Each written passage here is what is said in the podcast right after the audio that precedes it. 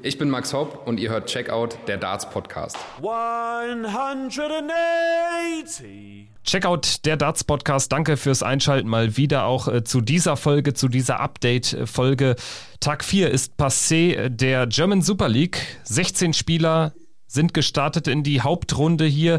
Acht Spieler haben überlebt diesen vierten Tag und werden dann morgen mit dem Viertelfinale weitermachen in Niedernhausen und weiter kämpfen um das Ticket für die Darts WM 2022. Wir be begleiten das Ganze täglich hier im Podcast. Ich bin Kevin Schulte und grüße Christian Rüdiger. Hi. Hallo Kevin, ich grüße dich. Ja, das war verdammt eng gewesen. In der Tat, verdammt eng, vor allen Dingen für Max Hopp. Der hat sich mit fünf Siegen in Serie so gerade noch ins Viertelfinale gespielt. Die fünf Siege, die brauchte er auch, einer weniger und es wäre nichts geworden mit dem Viertelfinale für Max Hopp und wir müssten hier über ein richtiges Desaster sprechen. Am Ende müssen wir über eine gute Aufholjagd sprechen im Rahmen dieses Turniers. Ansonsten, ja, äh, Martin Schindler ähm, hat so ein bisschen seine sehr konstante Art und Weise zu spielen unter Beweis gestellt, hat auch diese äh, Gruppenphase gewonnen mit zehn Siegen aus 14 Partien in Gruppe A. In Gruppe B, da müssen wir gleich reden über Lukas Wenig. Der hat unfassbare 13 Spiele von 14 gewonnen, also eine richtig starke zweite Gruppenrunde gespielt.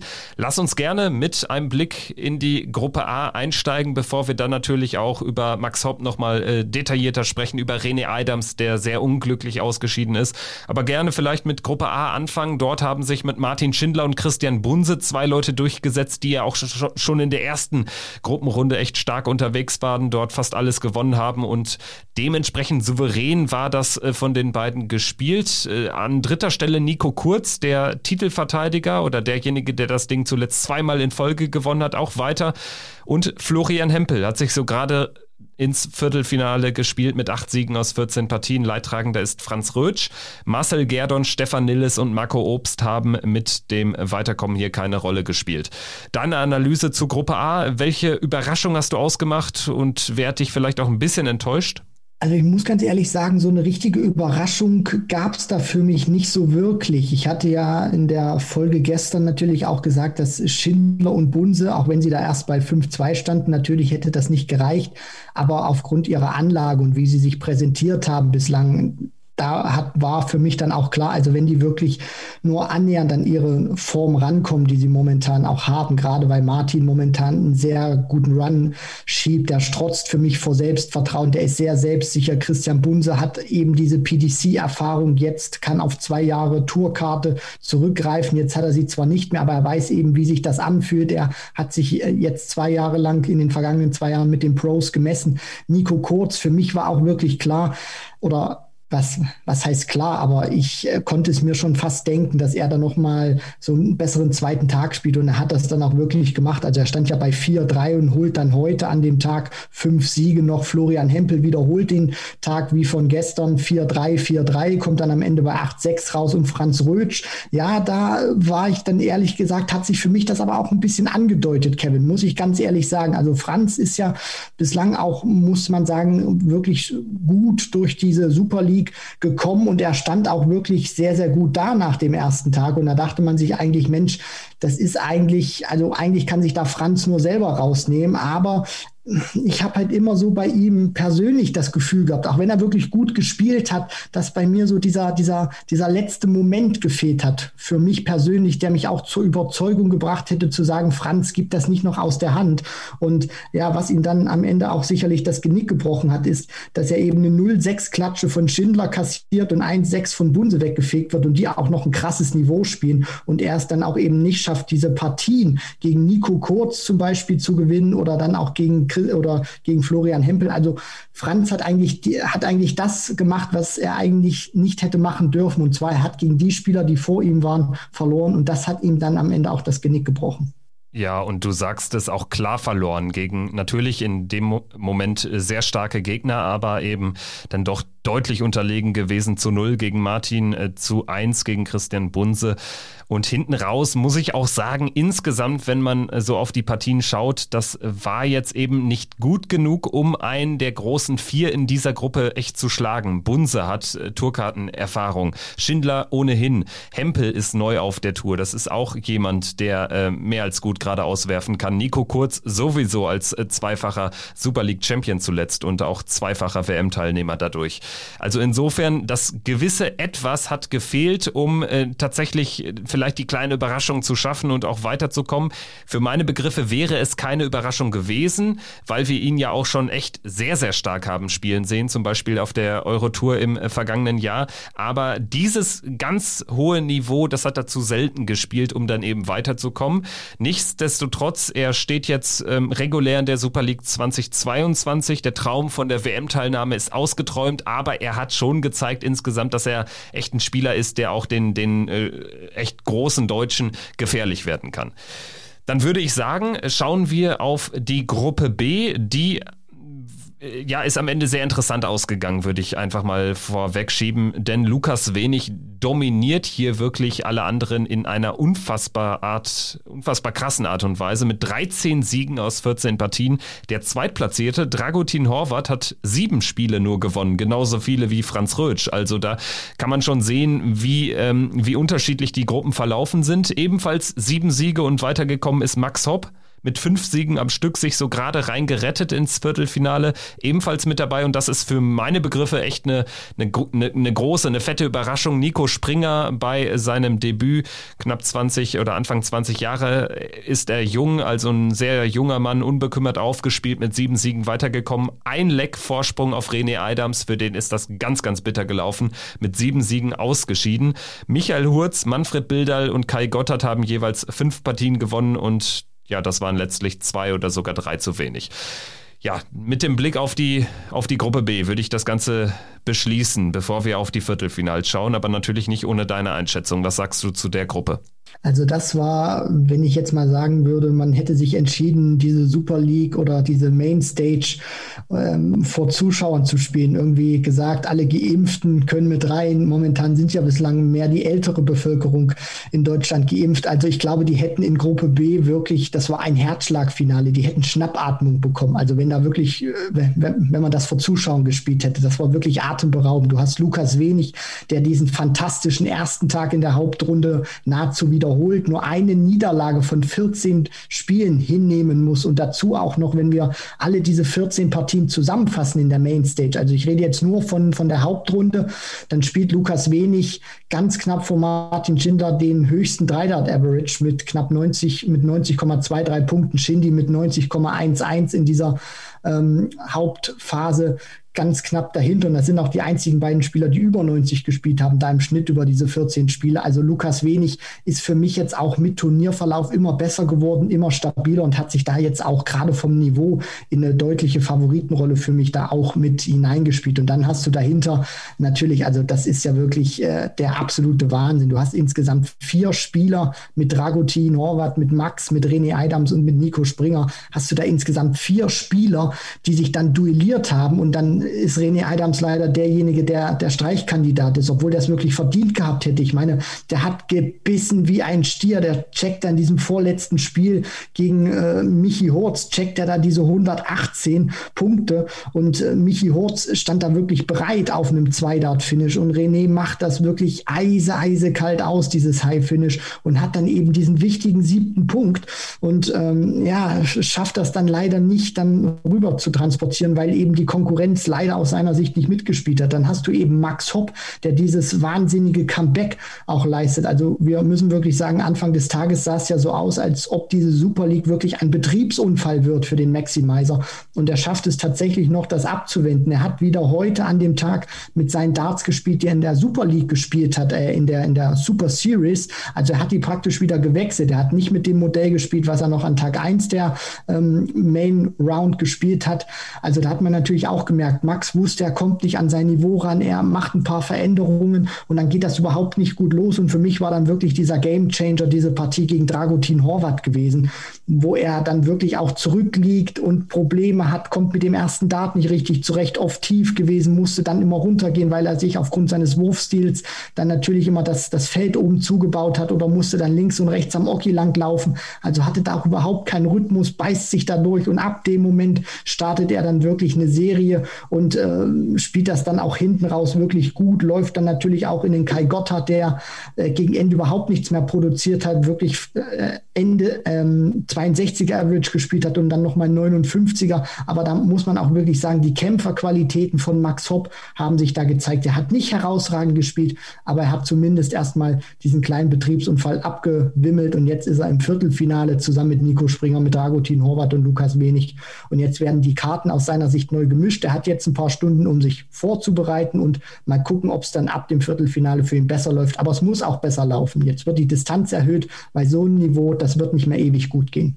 Definitiv nicht, weil man muss ja auch sagen, er gewinnt zwar die fünf Partien nach diesem ähm, nach diesem auch ähm, einmal mehr schwachen Start in den Tag, aber er gewinnt sie jetzt auch nicht, weil er überragend gespielt hat, weil er das Max Hopp äh, Proto-Niveau an den Tag gelegt hat, sondern ja, seine Gegner waren jetzt auch ähm, keine ganz hohen Hürden in dem Fall. Er hat getan, was er tun musste, hat die Partien auch relativ sicher gewonnen, aber gerade ja die Partie gegen Gotthard ist äh, für meine Begriffe tatsächlich exemplarisch. Also das war ja dann ein Spiel, wo Gotthard das Ding auch äh, förmlich weggeschenkt hat. Er wusste, er konnte nicht mehr weiterkommen und bei Max ähm, war es auch dann einfach eine Leistung nach dem Motto, ein gutes Pferd springt nur so hoch, wie es muss. Ob Max Hopp aber in dieser Woche tatsächlich ein gutes Pferd ist, das muss dann das Viertelfinale zeigen. Der Meinung bin ich auch. Lass uns mal auf das Tableau schauen für das Viertelfinale am Mittwoch, den 21. April. Wir haben also Martin Schindler, der das Ganze anführt, die Gruppe A gewonnen hat. Er trifft auf den vierten aus Gruppe B, das ist Nico Springer. Für den ist jetzt alles, was noch kommt, Bonus. Und ja, der Sieger aus der Partie, Womöglich Martin Schindler, er ist klarer Favorit, wird treffen auf entweder Christian Bunse, den zweiten aus Gruppe A, oder Max Hopp, den dritten aus Gruppe B. Und das ist natürlich dann schon vielversprechend, denn Schindler gegen Hopp als Finale nicht mehr möglich. Es könnte ein Halbfinale werden. Ja, und selbst dann, äh, wenn es wirklich dazu kommen sollte, muss ich Stand jetzt ehrlicherweise so sagen, wäre das für Max Hopp wirklich ein Riesenerfolg, weil äh, er muss wirklich seine Kämpferqualitäten zeigen und man merkt auch so, dass er verunsichert ist, also dass er nicht wirklich weiß, wo stehe ich und auch für mich nicht diese Selbstsicherheit ausstrahlt, dass er weiß, okay, jetzt macht's Klick oder ich bin jetzt in der entscheidenden Phase da. Den Eindruck habe ich nicht, dass Max Hopp das wirklich weiß und auch nach dieser Partie gegen Dragutin, die er wirklich, was wirklich mehr Krampf, als äh, wirklich spielerische äh, Qualität war von ihm, setzt er sich auch ins Interview hin und für mich da auch wirklich sehr ruhig und auch fast ein bisschen zu ruhig, sehr in sich gekehrt, sagt er auch, er spielt nicht sein bestes Niveau und er weiß das auch. Und ich glaube, das, das beschäftigt ihn einfach, dass er jetzt in diesen, in diesen vier Tagen, die gespielt wurden, nicht einmal dieses Gefühl hatte, yo, jetzt bin ich richtig da, jetzt bin ich drin, jetzt kann ich allen zeigen, warum ich Max Hopp bin, warum ich der Max Maximizer bin, warum ich äh, von vielen auch immer wieder als das größte deutsche Dartsjuwel bezeichnet wurde und es nach wie vor auch bin. Also aus meiner Sicht hat er diese Selbstsicherheit nicht und er muss sich schleunigst was einfallen lassen. Denn ich glaube, Christian Bunse, der hat dieses Grundniveau bislang gezeigt über vier Tage, der wird auch sein Grundniveau spielen. Und wenn Max da nicht Schritt halten kann, gerade weil jetzt auch die Distanz länger wird, dann glaube ich nicht, dass es nur über den Kampf gehen wird, sondern da muss jetzt auch spielerisch mehr kommen. Definitiv muss da mehr kommen, denn äh, Bunse ist tatsächlich dann schon eine Hausnummer. Wenn man sich so die beiden äh, Turniere anschaut von den beiden, ähm, die so ein bisschen spiegelt, dann sieht man, dass Bunse wirklich äh, deutlich souveräner agiert hat und vor allen Dingen auch besser gespielt hat. Das zeigt nicht nur der, der Average, sondern insgesamt einfach dominanter in den meisten Partien. Er hatte jetzt ähm, keine großen Probleme, sich fürs Viertelfinale zu qualifizieren. Dann würde ich sagen, ähm, schauen wir auf die, die untere Turnierhälfte, wenn man so will, im Viertelfinale. Also wir haben oben Schindler und Hopp als die großen Namen, Bunse vielleicht derjenige, der der lachende Dritte Finale werden könnte und den krassen Außenseiter Nico Springer. Wie sieht's unten aus? Da geht Lukas Wenig als Sieger der Gruppe B ins Rennen, trifft auf Florian Hempel. Sehr spannende Begegnung, denn da haben wir auch zwei gegeneinander, die, die auch, soweit ich weiß, ähm, ganz gut miteinander können, ähm, auch äh, manchmal Darts zusammenwerfen. Also das ist ein spannendes Duell. Da hätte man vielleicht eher Hempel als den Favoriten ausgemacht. Aber jetzt so nach dem Turnierverlauf kann man schon sagen, wenig.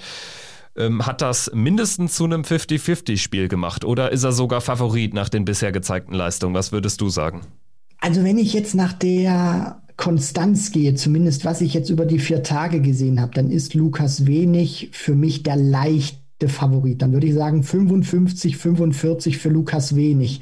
Jetzt kommt aber das Aber, weil wir dürfen natürlich nicht vergessen, klar, Lukas Wenig sehr konstant gespielt, aber Flo Hempel, ich meine, das zeigt ja auch exemplarisch seinen neuen Data. Ich finde, der zeigt noch nicht das Niveau, was er wirklich spielen kann, was er auch unter anderem in der Q-School gespielt hat. Vor allem auch an dem Tag, wo er sich dann seine Tourcard geholt hat, Flo Hempel. Also der kann natürlich auch noch deutlich besser spielen. Und ich glaube, jetzt auch so in, in diesem einen Spiel, des, deswegen habe ich auch gesagt, ist äh, Lukas Wenig für mich dieser leichte Favorit, weil Florian Hempel, ich glaube schon, dass der auch diesen einen Moment einfach nur braucht, wenn er dann ein gutes High-Finish vielleicht erwischt oder auch mal ein gutes Leg spielt, dass er dann wirklich drin ist und dass es dann auch läuft. Und für mich ist das auch so ein Spieler, habe ich zumindest jetzt wahrgenommen bei dieser Super League. Wenn der auch mal einen Touch hat jetzt in einem Spiel, wenn der auch mal eine gute Phase hat, dann kann der auch mal wirklich drei, vier, fünf, vielleicht sogar sechs Legs am Stück gewinnen, weil der dann auch wirklich fast alles trifft. Und das Deswegen, er ist für mich leichter Außenseiter, weil Lukas wenig für mich in der Konstanz bislang besser war.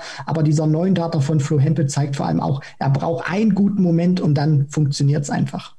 Also ich denke, dass das ein sehr enges Spiel wird. Ich habe aber auch das Gefühl, dass es wenig machen wird. Also Flo Hempel äh, spielt konstant, spielt ordentlich, hat natürlich jetzt auch vielleicht ein bisschen Matchpraxis-Rückstand, weil er einfach seine Tourkarte bislang noch nicht ausnutzen konnte bei wenig ist so diese Unbekümmertheit da seit Tag 3. Also Tag 1, Tag 2 war ja auch noch ein bisschen hackelig. Ähm, Gerade an Tag 2 dann eben wirklich sich auch in die zweite Gruppenrunde gezittert. Aber jetzt vor allen Dingen dieser, ja, diese, diese Tage 3 und 4, die waren echt à la Bonheur.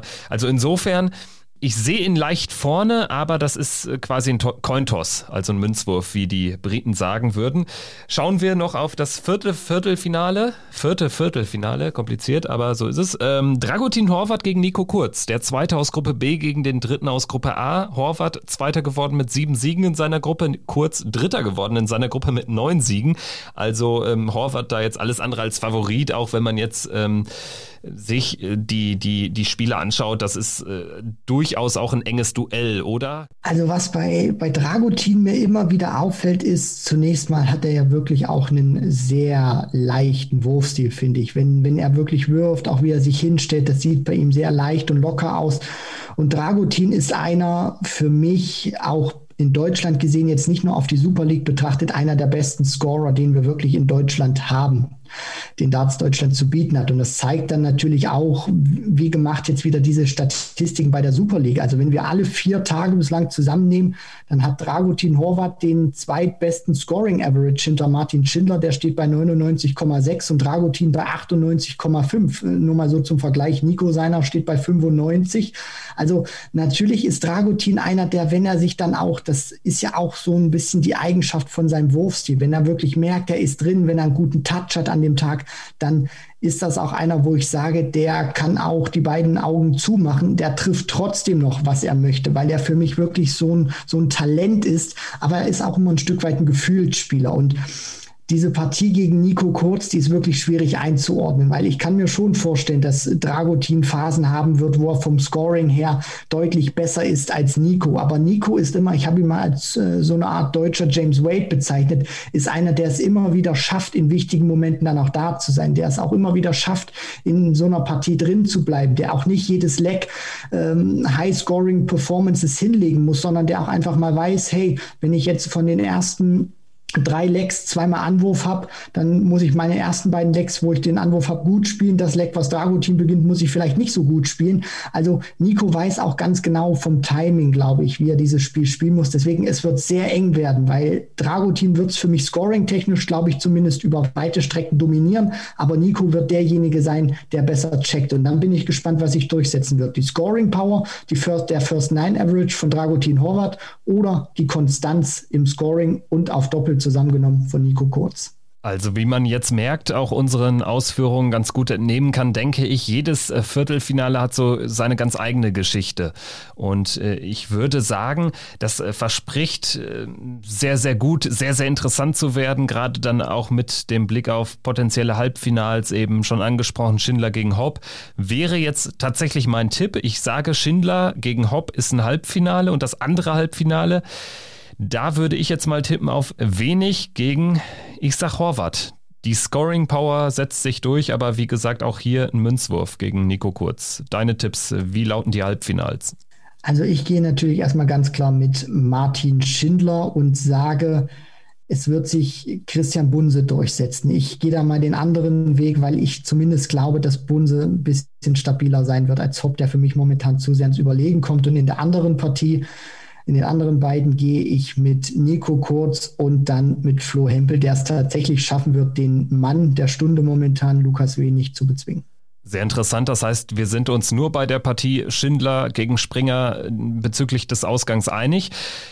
Ich sag mal so, wir werden das Ganze natürlich überprüfen können. Schon in 24 Stunden melden wir uns wieder mit der Folge 5, wenn man so will, zur Super League nach Tag 5 der Super League dann wissen wir, wer die Halbfinals bestreitet. Und ja, wir haben das Teilnehmerfeld von 24 am Anfang dann auf 4 reduziert. Jetzt sind es noch 8. Wir gehen in die Viertelfinals. Euch viel Spaß, wenn ihr das jetzt schon hören solltet am Abend. Dann läuft wahrscheinlich noch die Premier League mit Abend Nummer 7. Das nochmal auch hier erwähnt, sei euch gesagt, wir werden die Premier League ausführlich analysieren. Diese vier Spieltage in dieser Woche dann mit einer Folge am Freitag nach der Judgment Night. Also, Gabt euch wohl, bleibt gesund und schaltet wieder bei Checkout der Darts Podcast ein. Danke fürs Zuhören. Bis zum nächsten Mal. Tschüss.